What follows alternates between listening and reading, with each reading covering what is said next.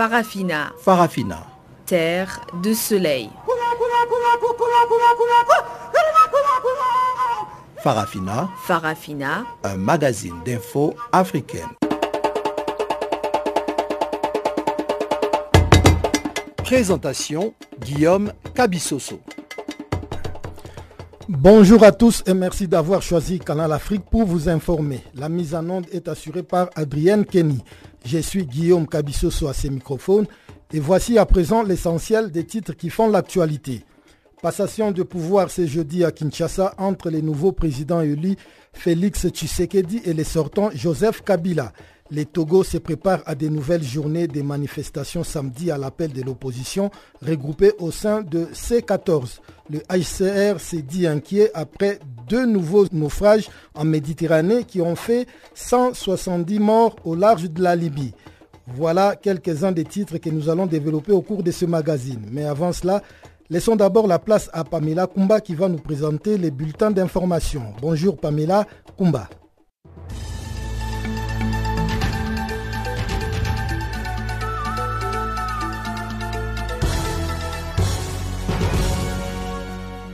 Bonjour à tous, commençons tout de suite ce bulletin des informations avec Patrice Edouard Ngaïsona qui a été transféré à la CPI. Il doit répondre des crimes contre l'humanité et crimes de guerre présumés. Le chef rebelle centrafricain a été livré à la haie aux Pays-Bas par les autorités françaises en application d'un mandat d'arrêt de la CPI délivré par la Chambre préliminaire 2 pour des crimes contre l'humanité et crimes de guerre présumés qui auraient été commis en République centrafricaine.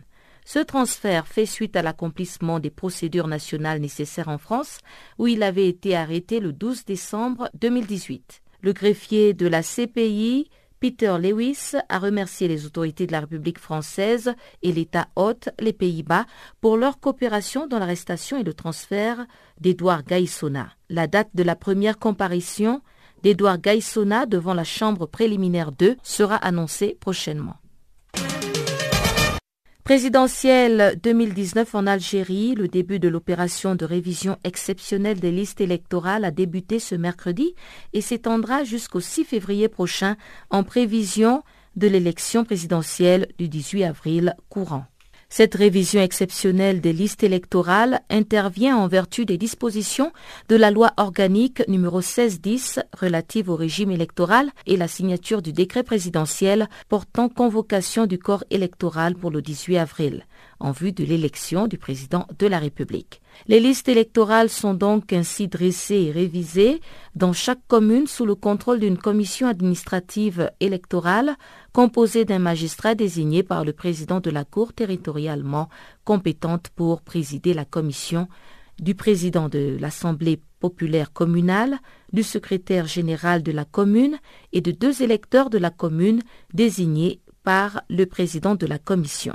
Les listes électorales des membres de la communauté nationale établis à l'étranger sont également dressées et révisées dans chaque circonscription diplomatique ou consulaire sous le contrôle d'une commission administrative électorale présidée par le chef de la représentation diplomatique ou le chef du poste consulaire désigné par l'ambassadeur. Et on reparle de la Centrafrique avec euh, le dialogue national entre le gouvernement et les différents groupes rebelles qui est prévu ce jeudi à Khartoum. Les délégations ont déjà quitté Bangui, la capitale centrafricaine, pour le Soudan. La capitale soudanaise Khartoum doit abriter ce dialogue tant attendu qui se tient sous l'égide de l'Union africaine et des Nations unies. Les délégations de chefs de groupes armés, mais aussi les représentants du gouvernement sont partis depuis mardi de Bangui et au dire des observateurs, ils étaient nombreux à avoir répondu présents à ce rendez-vous. Cette disponibilité a été marquée aussi par l'adhésion à ce processus désarmement, démobilisation et réinsertion. Ce processus a déjà été entamé avec 14 groupes armés qui ont donné leurs revendications au panel de l'Union africaine en préalable à l'ouverture du dialogue constitué d'une centaine de personnes membres du gouvernement, de la société civile, des partis politiques, des victimes de conflits et de certains groupes armés. Selon certains participants, les négociations risquent de prendre au minimum deux semaines sous l'égide de l'Union africaine et des Nations unies. Le président Emerson Nangwangwa a appelé à un dialogue national une semaine après que des manifestations contre la hausse du prix du pétrole aient été sévèrement réprimées par les forces de l'ordre dans son pays, le Zimbabwe. Le principal parti d'opposition, le Mouvement pour le changement démocratique, affirme avoir longtemps tendu la main pour essayer de résoudre les problèmes du pays, au dire de son leader Nelson Chamisa. Ce dernier a déploré que ce soit dommage qu'il faille attendre qu'il y ait des morts pour que le gouvernement change d'attitude. Un certain nombre de dirigeants ont été arrêtés ces derniers jours, dont le secrétaire général du syndicat qui a appelé à la grève. Il a été accusé de tentative de renversement du gouvernement en place. Et pour terminer, le président égyptien Abdel Fattah al-Sisi a inauguré mardi la 50e édition de la Foire internationale du livre du Caire. L'événement réunit 1724 éditeurs et participants de 35 pays pendant deux semaines. Le Kenya, le Nigeria et le Ghana y participent pour la première fois selon l'agence de presse officielle MENA. Environ 10 pays africains, 16 pays d'Asie, 7 pays d'Europe et 2 des Amériques participent à cette foire. 749 maisons d'édition sont aussi présentes et parmi elles, 570 sont égyptiennes et 170 étrangères. L'événement qui s'achèvera le 5 février comprendra des centaines d'événements parallèles consacrés à la culture, aux arts et aux enfants, ainsi que huit ateliers sur l'écriture, le théâtre et les beaux-arts.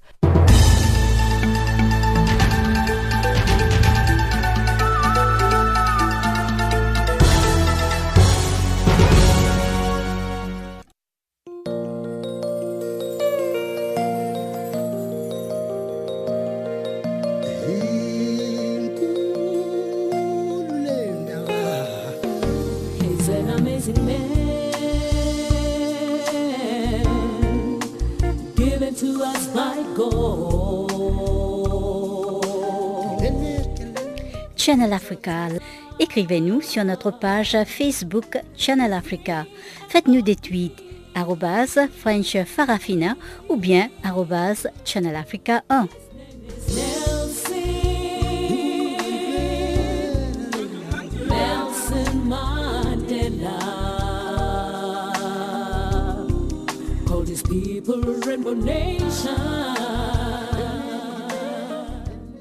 Processus électoral en République démocratique du Congo, le nouveau président élu Félix Tshisekedi va prêter serment ce jeudi à Kinshasa après la confirmation de sa victoire par la Cour constitutionnelle.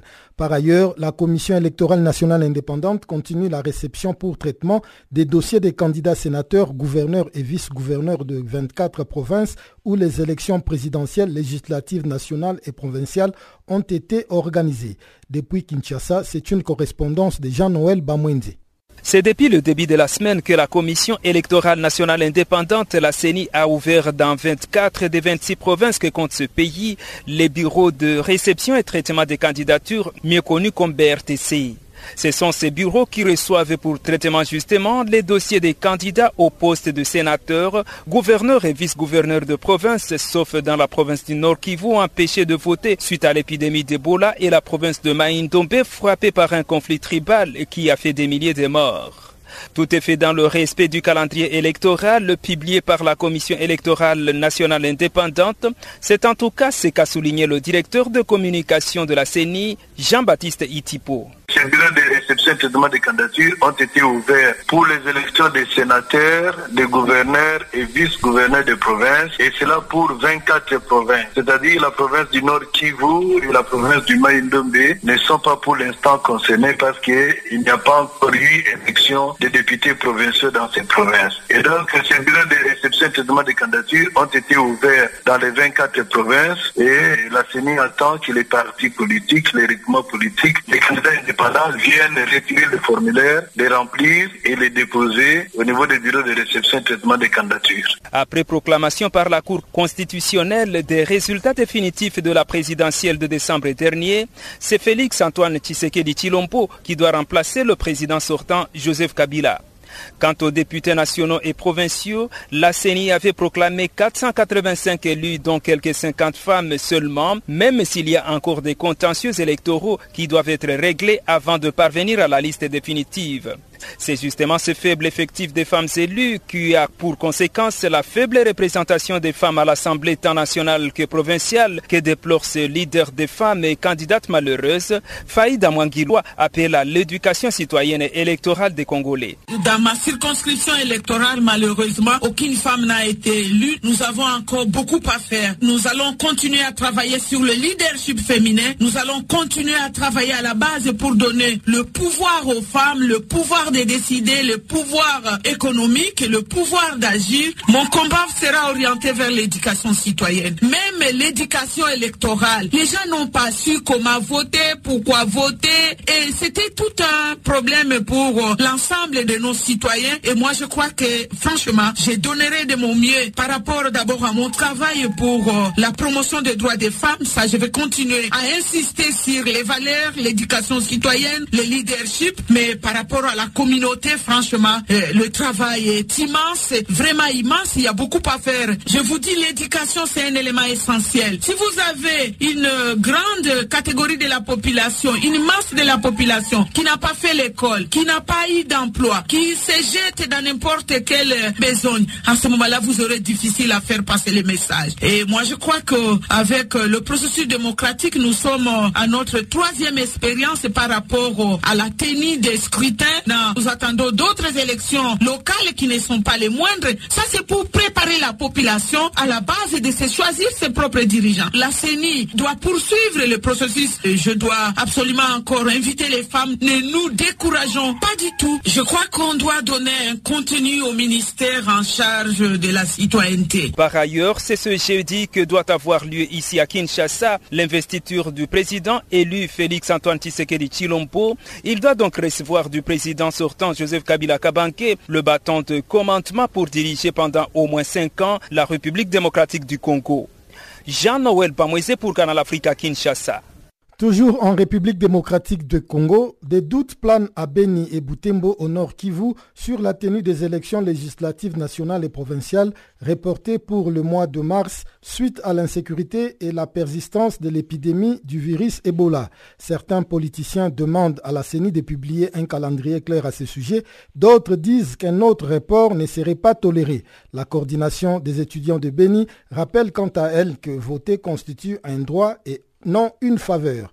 Gisèle Kaimbani est notre correspondante à Goma.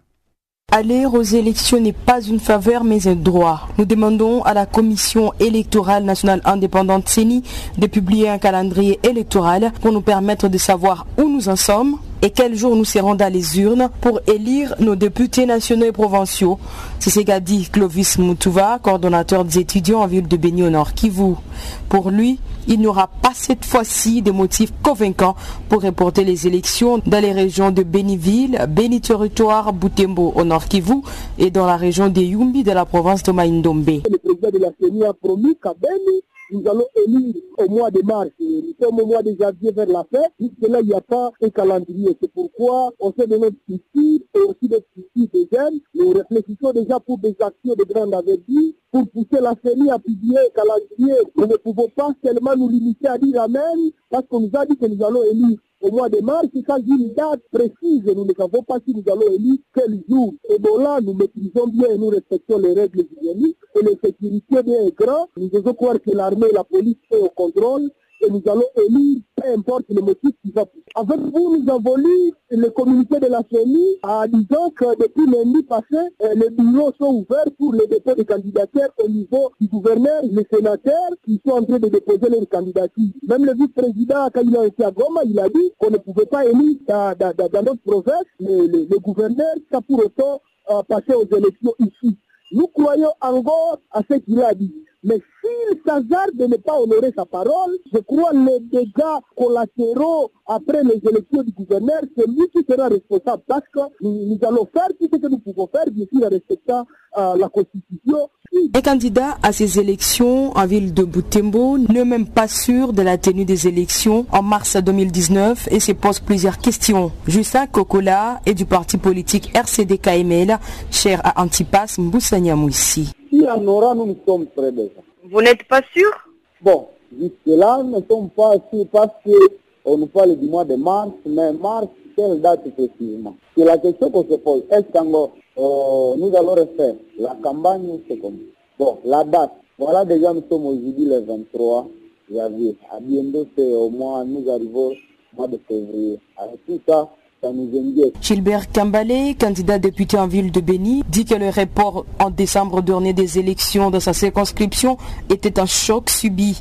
Il craint le prolongement ou la prolongation supplémentaire. Ce que nous craignons, c'est la versatilité ou le prolongement, parce que euh, nous, nous avons subi ces chocs dans notre peau, en fait, euh, les reports. Mais nous voulons qu'ils tiennent quand même à cette promesse et qu'il n'y ait pas de prolongation supplémentaire, parce qu'il serait vraiment impensable et même insensé, je dirais, faire les élections, par exemple, au niveau de la province, du bureau, et même aussi euh, l'élection euh, disons, de sénateurs euh, sans les élus euh, de ces quatre agglomérations, justement. Là, j'ai cité Yumbi, Beniville, Beni Territoire et, et Boutembo. Et donc, je crois qu'il serait vraiment totalement absurde si cela n'est pas fait. Et le plus tôt serait le mieux. Ça va soulager la population de la zone. Vous savez qu'ici, nous sommes traumatisés pratiquement avec tous ces événements. Selon les dernières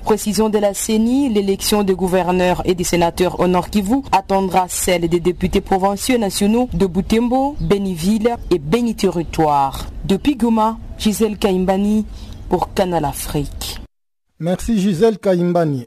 Rendons-nous à présent au Togo où la coordinatrice de l'opposition regroupée au sein de la C14 a confirmé mardi la reprise des manifestations de rue pour le 26 janvier prochain. Brigitte Kafoui Adjamabo Johnson, qui est revenue mardi d'un voyage en province, a aussi dénoncé les agressions dont ont été victimes les militants du Parti national panafricain au nord de Lomé, la capitale. Pamela Kumba nous en dit plus. À Agné, localité située à plus d'une centaine de kilomètres au nord de Lomé, la capitale, les forces de l'ordre ont été sans pitié et ont violenté les militants qui participaient à une réunion le 18 janvier dernier, selon Brigitte Kafiu Adjagmabo Johnson. La coordinatrice de la C14 affirme que les auteurs de ces bavures doivent répondre de leurs actes. Brigitte Kafiu Adjagmabo Johnson a aussi réaffirmé la tenue des manifestations prévues par la coalition des 14 dès ce samedi 26 janvier. Les manifestations du 26 auront bel et bien lieu et nous avons vu, nous avons pu voir partout où nous sommes passés que les populations togolaises sont prêtes à confirmer le 26 janvier l'acte qu'ils ont posé le 20 décembre. Les opposants qui ne sont plus représentés au Parlement après avoir boycotté les élections législatives du 20 décembre dernier affirment toutefois être toujours amènes de faire des réformes.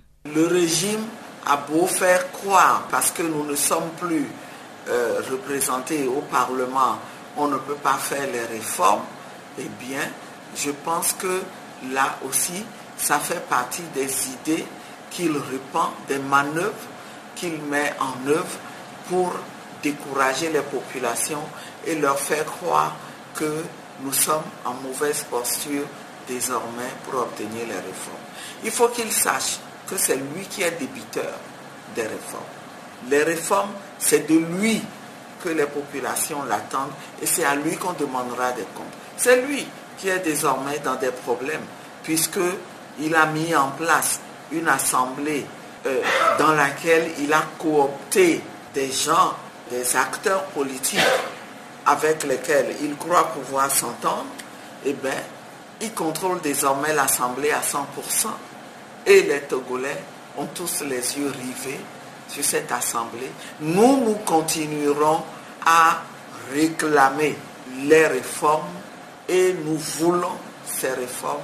Nous avons plusieurs euh, stratégies pour mettre la pression et obtenir les réformes, c'est ce que nous allons faire. La lutte continue de plus belle. Elle continue de plus belle. Et nous nous préparons. Nous nous disons que au plus tard en 2020, l'alternance que les populations cherchent, eh bien, elles l'auront. Il ne s'agit pas d'opérer n'importe quelle réforme. Les réformes qui pourront apaiser les populations ce sont celles qui seront opérés conformément aux aspirations de cette population. Il y a de l'espoir.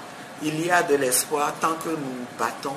Il n'y a que nous-mêmes qui puissions faire en sorte que nous euh, obtenions la victoire que nous attendons. Et donc, euh, la lutte continue. Nous affirmons notre détermination, encore une fois, à les accompagner dans leur quête de démocratie, dans leur quête de développement. Ensemble, nous y arriverons. Ensemble, nous vaincrons. La grande marche de la C14 se tiendra donc ce samedi 26 janvier sur toute l'étendue du territoire national togolais, selon la coordinatrice du mouvement, Brigitte Kafui Adjagmagbo Johnson. Il faut rappeler que cette manifestation vise à faire pression sur le régime en place pour obtenir des réformes constitutionnelles et institutionnelles, la révision du cadre électoral, l'arrêt immédiat du processus électoral en cours, la libération des détenus politiques, le retour des réfugiés et des déplacés. Pamela Kumba pour Channel Africa. Au Tchad, les proches de la jeune Awaria accusent le procureur général de complicité dans la fuite de Haroun Hissène époux d'Arouaïa, accusé de séquestration et torture. Haroun Hissène avait été condamné en appel par Koutumas à un an de prison ferme, 152 euros d'amende et plus de 5000 euros de dommages et intérêts pour séquestration et enlèvement de mineurs. La famille de Awaria Mohamed veut donc que la décision de la justice soit exécutée. On écoute les explications d'Idriss Saleh, le cousin de. Nous avons tenté euh, de joindre le regard des Sceaux euh, par rapport à cette histoire, mais rien, rien. Haroun euh, devient une, personne impossible à hériter aux, yeux du magistrat. Pourtant, nous avons de preuves que ce, parmi ces magistrats, c'est eux qui vont aider à se soustraire de la justice. Nous avons de preuves que c'est eux qui vont assister à se soustraire de la justice. Voilà, nous assistons à une justice, une fois de plus, de complaisance à un déni total euh, de justice. Euh, là, cet enfant est aujourd'hui toujours euh, bloqué à la maison, il ne peut pas repartir à l'école. C'est ça notre grand problème. Qu'est-ce que le garde de Sceaux vous réserve comme réponse? Il n'y a pas de communication, plutôt ils vous disent quelque chose au moins. Nous avons prouvé la complicité de ces magistrats, mais bien sûr qu'ils n'étaient pas totalement d'accord, mais nous fait comprendre que si jamais on aperçoit ce monsieur quelque part, c'est nous qui devons faire actuellement le travail de la justice. Si nous apercevons ce, bourreau quelque part, nous pouvons informer la justice en, en cette situation qu'ils pourront aller chercher. Mais sinon, actuellement, me dit bon, que il ne sait pas où se trouve ce monsieur. Et personne ne le sait. Euh, la justice s'arrêtera comme ça. Donc, à, votre niveau, vous n'avez aucune information sur euh, les dénommés Haroun Hissène, de l'endroit où il se trouverait? Nous, personnellement, nous ne savons pas, mais nous savons qui vont cacher, qui vont aider à se soustraire de la justice. Sans passer par un détour, si nous indexons le procureur général et nous rappelons à assumer sa responsabilité. La justice ne se résume pas à un verdict.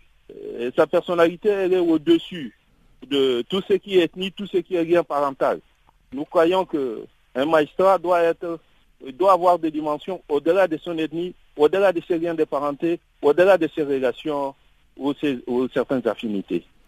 Ce que nous regrettons, euh, il est procureur général, il est pour tous les Tchadiens, et la justice, elle n'appartient pas à une seule ethnie de ces pays. C'est une accusation tout de même grave. Vous dites que c'est les procureurs qui bien, bien, bien sûr, bien sûr, bien sûr, bien, Bien sûr, ce que nous disons, nous savons de quoi nous parlons. De quoi nous parlons.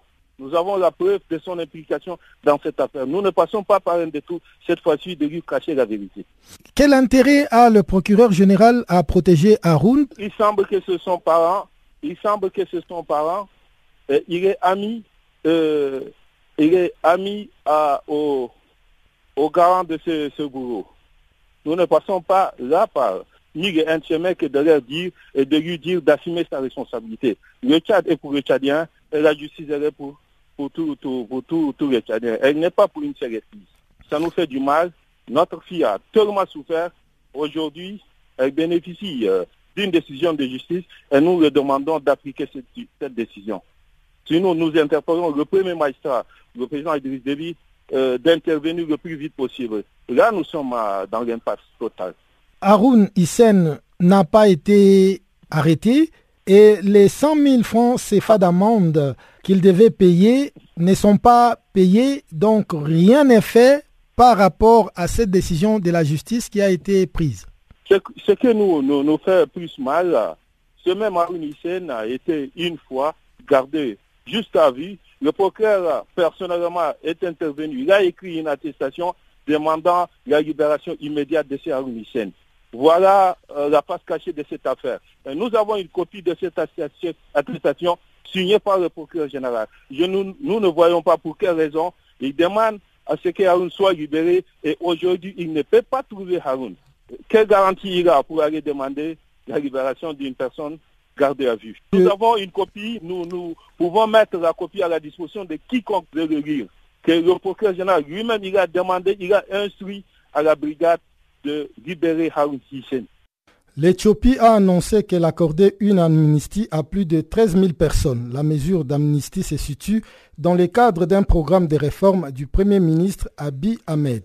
Le chef du gouvernement éthiopien a entrepris depuis sa prise de fonction en avril dernier de mettre un terme aux diverses violations des droits fondamentaux dans son pays.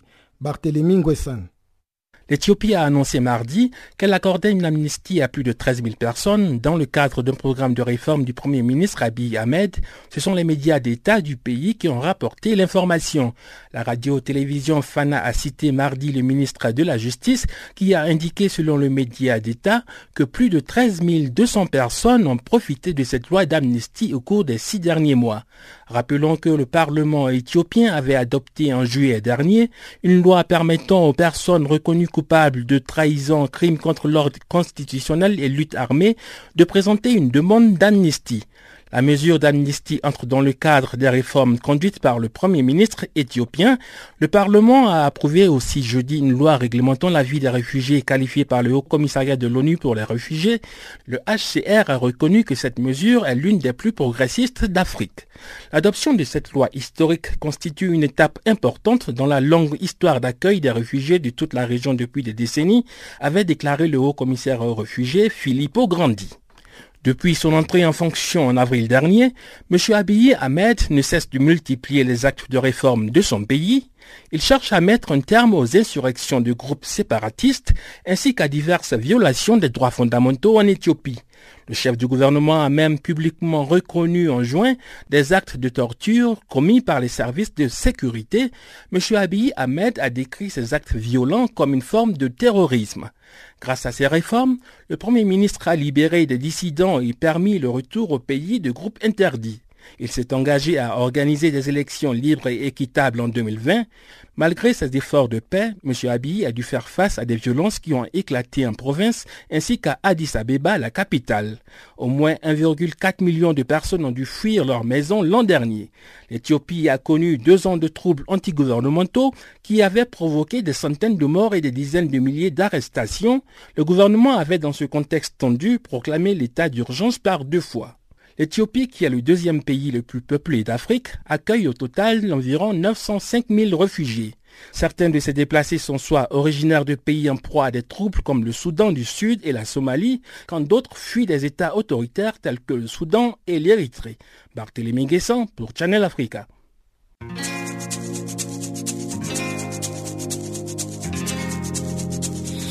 Vous écoutez Farafina un programme en français sur Canal Afrique émettant de Johannesburg. Pour vos réactions à nos émissions, écrivez-nous soit à l'adresse électronique suivante farafina.channelafrica en un seul ou envoyez-nous un SMS au numéro qui suit 00 27 833 81 56 59.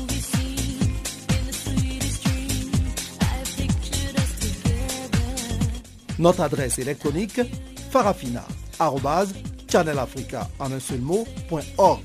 ou par SMS 0027 833 81 56 59.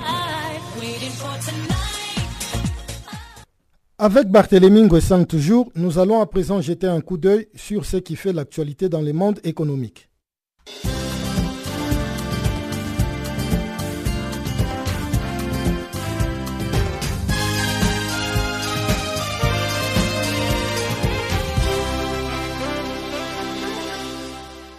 Bonjour et bienvenue dans le bulletin de l'économie.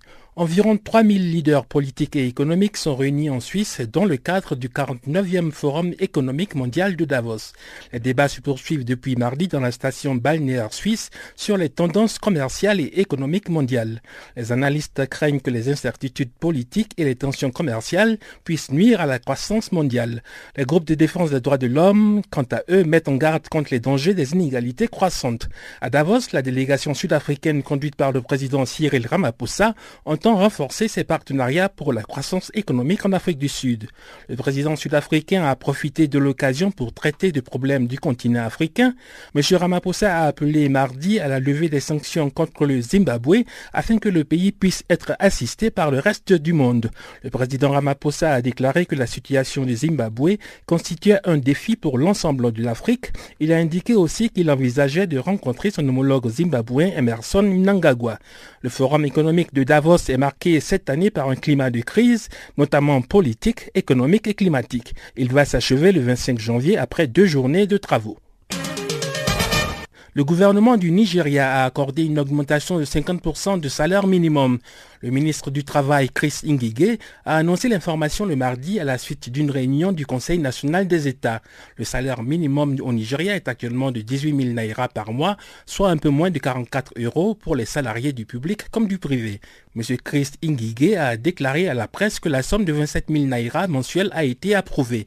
Le ministre a indiqué que la décision gouvernementale qui va s'appliquer au secteur privé et public sera révisable tous les 5 ans. Les entreprises employant moins de 25 personnes sont toutefois exemptées, a ajouté M. Chris Ingige qui n'a pas manqué de souligner que le nouvel accord reste à être ratifié par le Parlement. La décision du gouvernement survient après des mois de bras de fer avec les syndicats de travailleurs qui ont menacé à plusieurs reprises de paralyser le pays par des mouvements de grève s'ils n'obtenaient pas un minimum de 30 000 naira. Ces syndicats n'ont pas réagi dans l'immédiat face à l'annonce de l'augmentation du salaire minimum. Le secrétaire permanent du G5 Sahel sollicite le soutien du président ivoirien pour obtenir l'appui des institutions financières régionales africaines. M. Maman Sambo Sidikou s'est exprimé ce mardi au cours d'un entretien en présence de M. Ali Koulibaly, le ministre ivoirien de l'intégration africaine. Le secrétaire permanent du G5 Sahel a souhaité que le président Alassane Ouattara intervienne auprès des institutions comme la BOAD, la Banque ouest-africaine de développement, et la BAD, la Banque africaine de développement, pour le financement de projets de développement dans l'espace sahélien.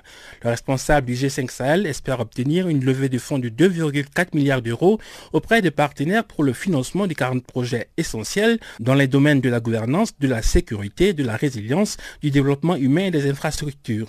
M. Maman Sambo Sidikou a souligné que la sécurité et le développement sont intimement liés. Le Sénégal et la Gambie ont inauguré le pont de Farafeni pour faciliter la circulation entre les deux pays.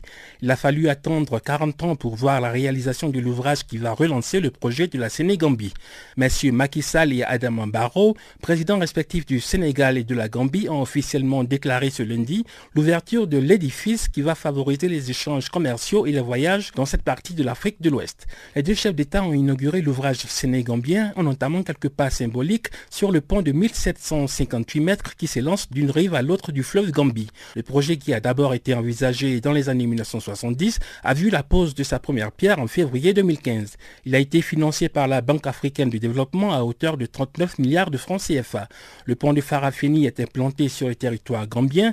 Il s'agit d'un pont à péage dont les tarifs seront déterminés et gérés entièrement par la Gambie. La septième édition de l'Africa CEO Forum va se tenir les 25 et 26 mars prochains à Kigali, au Rwanda. Le plus grand rendez-vous international du secteur privé africain va rassembler les grands décideurs de l'industrie, de la finance et de la politique en provenance de plus de 70 pays. Ce sera l'occasion pour eux de discuter de l'intégration régionale ainsi que d'autres sujets clés pour le développement des entreprises africaines. Les débats vont tourner autour des questions telles que comment mobiliser le secteur privé autour des projets d'infrastructures transfrontaliers, quels enseignements tirer du modèle régional de la communauté d'Afrique de l'Est que doit faire une Afrique unie pour mieux protéger ses intérêts et ses industries. Dans un contexte d'échanges intracontinentaux relativement faibles, les chefs d'entreprise les plus influents du continent vont profiter de la rencontre de Kigali pour discuter de l'urgence de faire de l'intégration économique africaine une réalité. La mise en application de la zone de libre-échange continentale, la ZLEC, s'avère un puissant moteur pour la croissance du secteur privé en Afrique. Environ 1500 participants sont attendus à l'Africa CEO Forum 2019. Voilà ainsi prend fin ce bulletin de l'actualité économique. Merci de l'avoir suivi.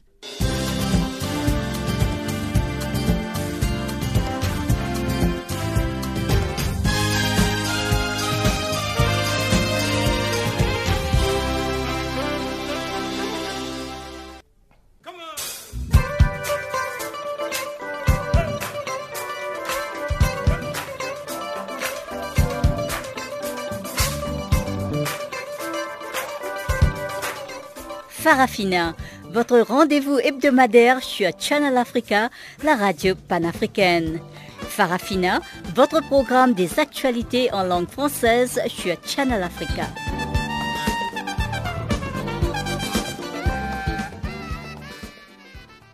Dans la deuxième partie de ce magazine des actualités, nous commençons par le Nigeria où le gouvernement a accordé une augmentation de 50% du salaire minimum après des mois de bras de fer avec les syndicats des travailleurs et des menaces de grève. Le salaire minimum dans le pays le plus peuplé d'Afrique est actuellement de 18 000 naira, un peu moins de 44 euros par mois pour les salariés du public comme du privé. En novembre dernier, les gouverneurs des États avaient rejeté un accord portant sur un montant de 30 000 naira, le qualifiant d'impraticable à moins de réduire drastiquement le nombre de fonctionnaires ou d'augmenter les fonds du budget fédéral qui leur sont alloués.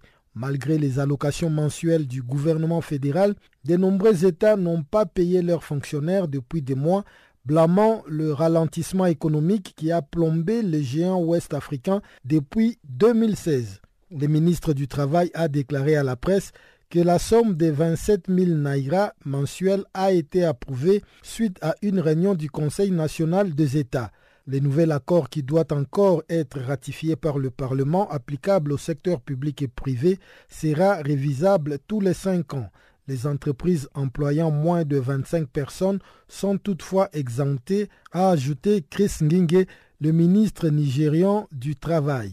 D'autre part, les États et les organisations capables de payer plus de 27 000 naira pourront le faire. Cela dépendra de leur capacité financière, a-t-il déclaré. Par exemple, le gouvernement fédéral a décidé de ne pas payer les travailleurs moins de 30 000 naira. Les syndicats nigérians, qui ont menacé à plusieurs reprises de paralyser les pays s'ils n'obtenaient pas un minimum de 30 000 naira, n'ont pas réagi dans l'immédiat. L'inflation de 11,5% actuellement est devenue un problème majeur au Nigeria, premier producteur de pétrole en Afrique, où la majorité de plus de 180 millions d'habitants vivent dans la pauvreté. Le chef de l'État sortant, Mohamedou Bouhari, voit son bilan économique très contesté à trois semaines des élections générales dans ce pays, lors desquelles il va se présenter pour un second mandat le pays se remet difficilement de la récession et devrait voir son produit intérieur brut augmenter de 2% en 2019 selon les estimations du Fonds monétaire international publiées lundi. Un chiffre revu à la baisse, les prévisions de croissance étant initialement de 2,3%. Le Forum économique mondial de Davos s'est poursuivi ce mercredi dans la ville suisse le refus des inégalités et le meilleur partage des richesses sont au cœur du message de plusieurs sessions. Dr Sébastien Dessus, chef de programme de la Banque mondiale, pense que ce thème est une préoccupation majeure, bien que l'Afrique, le continent le plus touché, n'est pas toujours bien représenté. Dr Sébastien Dessus est au micro de Pamela Kumba.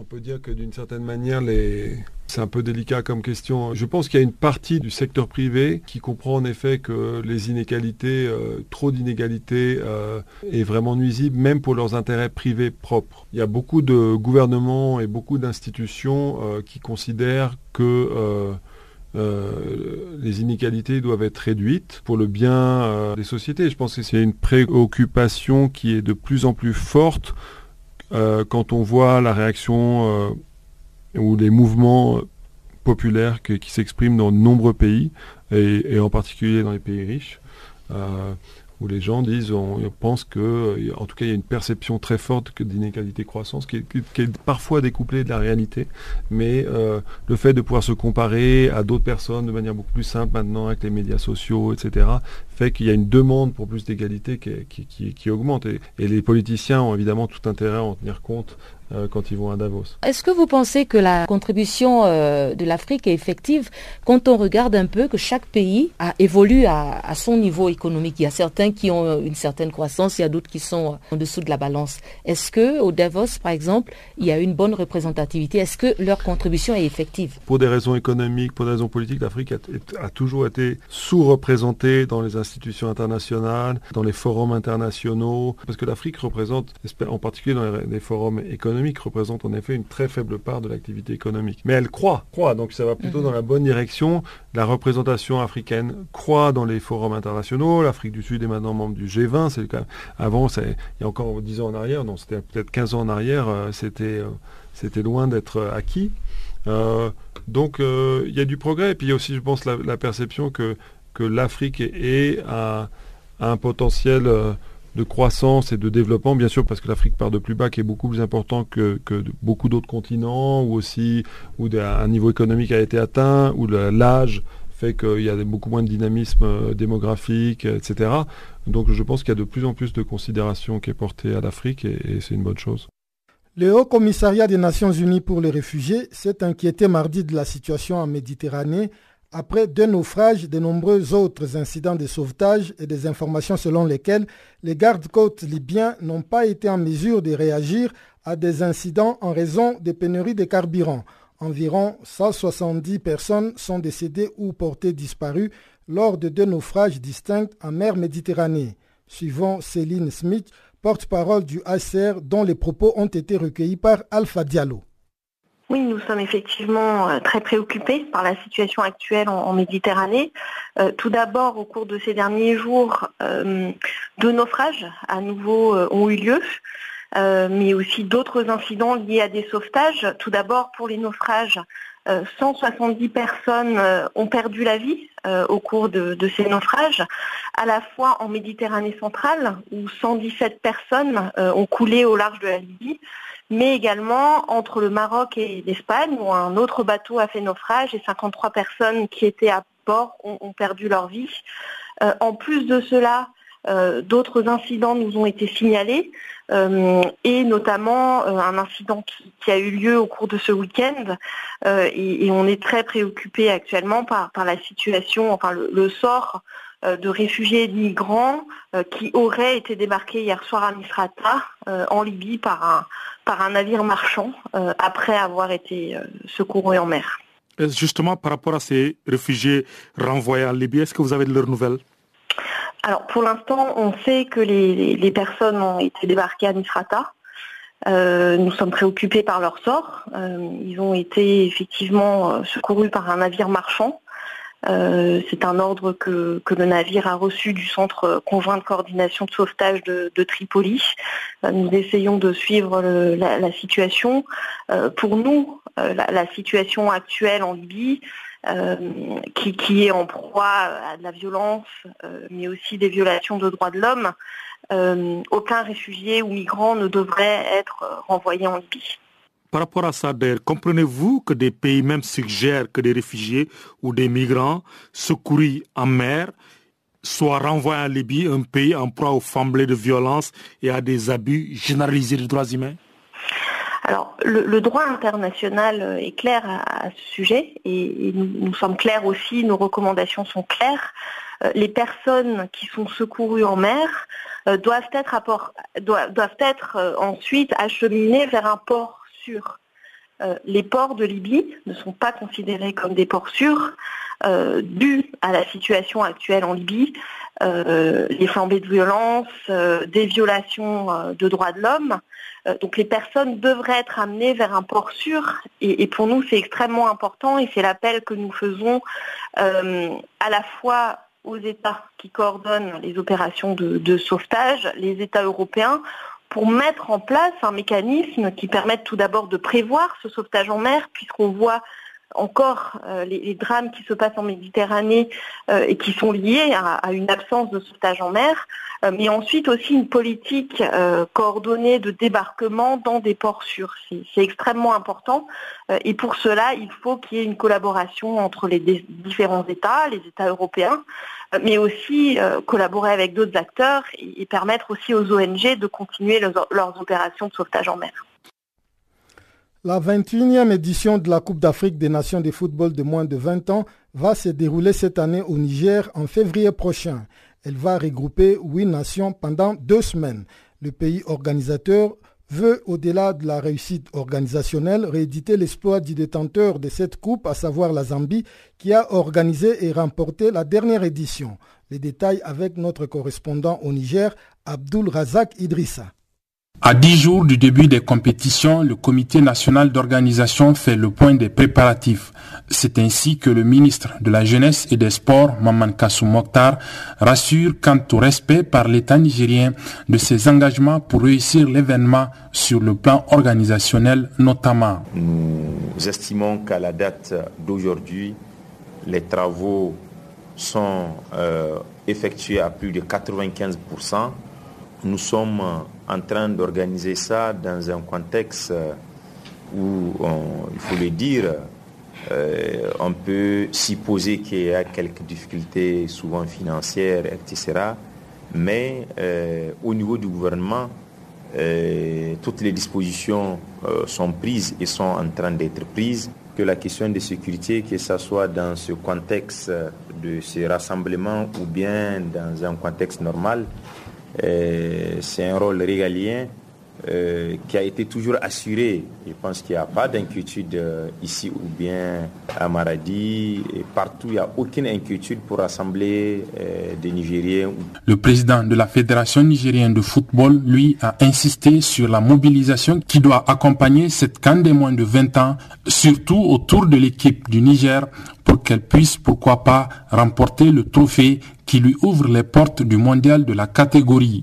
Jibrilahi Hamidou dit Pelé. Faut que ces, ces, dix derniers jours qui nous restent là, vraiment que nous nous employons à pouvoir communiquer sur cet événement-là pour pouvoir mobiliser tous nos compatriotes, en tout cas, autour de cet événement-là. D'autant plus que nous accueillons la compétition, nous avons une équipe qui va compétir dans cette compétition-là et qui a des chances de pouvoir nous représenter en Coupe du Monde. Et pourquoi pas, on a des chances de pouvoir faire comme la Zambie qui a organisé le dernier, donc la dernière compétition des moins de 20 ans et qui l'a remporté chez eux. Pourquoi pas Pourquoi ne pas rêver de ça De pouvoir faire l'exploit d'avoir au moins un titre continental euh, une fois dans l'histoire du Niger. La Cannes des moins de 20 ans c'est du 2 au 17 février prochain. Les rencontres vont se dérouler dans deux localités, celle de la poule B composée du Burkina Faso, du Mali, du Ghana et du Sénégal à Maradi à près de 600 km de la capitale nigérienne. La poule A, elle, est logée à Niamey, comprenant le pays hôte, le Nigeria, le Burundi et l'Afrique du Sud. Abdelrazak Idrissa à Niamey pour Channel Africa.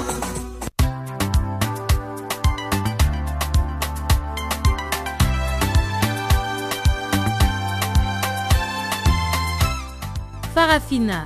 Farafina.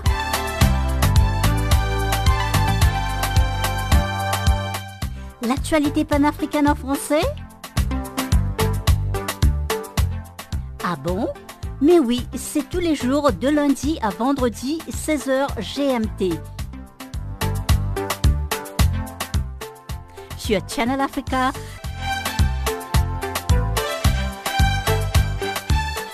Et n'oubliez surtout pas de tweeter French Farafina.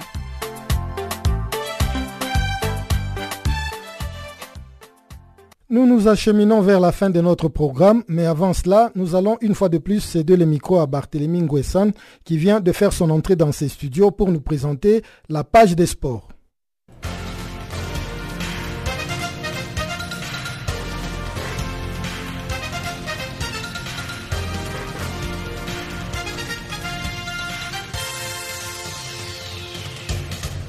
Bonjour à tous et bienvenue dans le bulletin de l'actualité sportive. Partons tout de suite à Melbourne, en Australie, pour du tennis. En dame, Naomi Osaka s'est qualifiée ce mercredi pour sa première demi-finale à l'Open d'Australie. La japonaise a battu l'Ukrainienne Elina Svitolina en 2-7, 6-4, 6-1. La fiche de la première demi-finale est déjà connue. Elle va opposer la Tchèque Petra Kvitova à l'Américaine Danielle Collins. Et puis en homme, Novak Djokovic a rejoint le Français Luca Pouille en demi-finale de l'Open d'Australie. Le numéro 1 mondial a bénéficié de l'abandon du japonais Kei Nishikori qui a été touché à la cuisse droite. L'autre demi-finale va opposer Rafael Nadal au jeune grec Stefanos Tsitsipas qui a éliminé en huitième de finale Roger Federer, le double tenant du titre. Usain Bolt renonce à sa carrière de footballeur. Le Jamaïcain qui détient le record du monde sur 100 et 200 mètres a annoncé mardi dans un communiqué qu'il mettait fin à sa jeune carrière dans le football. Bolt avait tenté de se reconvertir en footballeur professionnel en 2018. Après avoir participé à quelques entraînements avec le club allemand le Borussia Dortmund, l'homme le plus rapide du monde avait fait un essai avec les Central Coast Mariners en Australie. Il avait participé à deux matchs et inscrit un doublé dans une rencontre amicale face à MacArthur Southwest United qui s'était incliné sur le score de 4 à 0. Le doublé du Usain Bolt n'avait pas suffi à convaincre les dirigeants du club australien de lui offrir un contrat. L'ex-champion du sprint, qui a refusé une offre du club maltais de la Valette, avait quitté les Mariners en novembre dernier. La star jamaïcaine a indiqué dans son communiqué que sa vie sportive était bel et bien terminée. Usain Bolt veut se lancer désormais dans les affaires. En Afrique du Sud, la sélection nationale féminine de football a disputé mardi soir un match amical contre la Suède. À la fin du temps réglementaire, la rencontre qui s'est jouée au Cape Town Stadium s'est achevée sur le score de 0 à 0. Les Sud-Africaines s'étaient inclinées 2-1 face à la sélection de la Hollande le week-end dernier dans le cadre du trophée inaugural en l'honneur de la regrettée Winnie Mandela. Les footballeuses de l'Afrique du Sud ont utilisé ces deux matchs pour se préparer en vue du prochain mondial féminin de football prévu cette année en France. Elles vont devoir batailler dur pour passer le premier tour de la Coupe du Monde. Les Sud-Africaines sont logées dans le groupe de l'Allemagne, la Chine et l'Espagne. L'Afrique du Sud a perdu la finale de la dernière Coupe d'Afrique des Nations féminines face au Nigeria. L'UFOA, l'Union des fédérations ouest-africaines de football, a suspendu le Bénin pour deux ans de toutes ses compétitions. Le secrétariat général de l'instance régionale a annoncé l'information mardi à Abidjan, en Côte d'Ivoire. La décision fait suite au forfait du Bénin survenu en 2018 lors d'un tournoi des moins de 20 ans organisé par l'UFOA. La fédération béninoise de football avait justifié ce forfait par l'incapacité de présenter une sélection puisque six joueurs sur les 20 retenus avaient été déclarés inéligibles pour la compétition.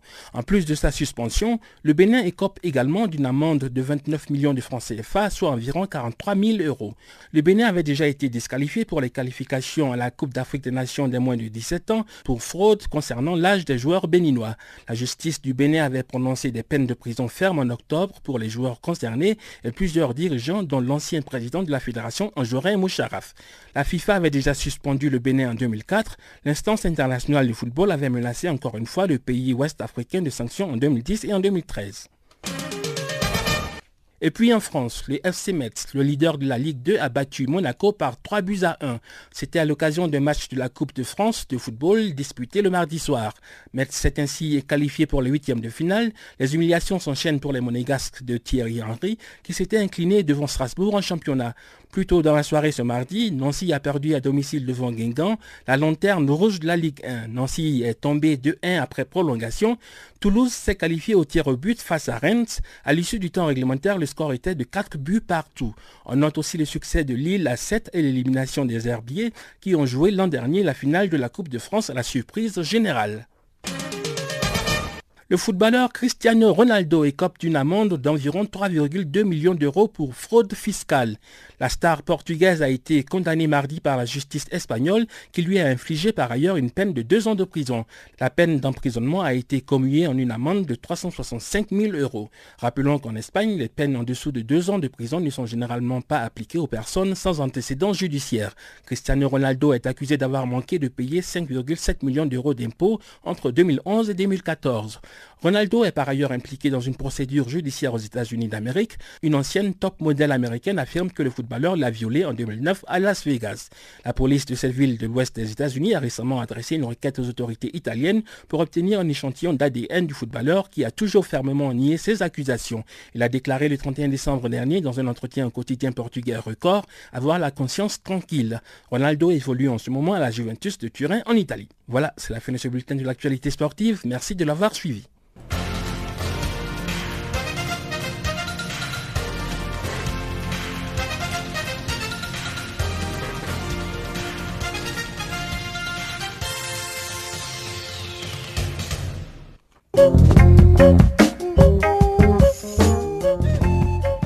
Voilà qui met un point final à cette édition des actualités sur Canal Afrique, la perspective africaine de l'information. Guillaume Cabissoso et toute la rédaction du service français vous disent merci pour votre aimable compagnie et vous fixent un nouveau rendez-vous pour demain. Au revoir et portez-vous bien.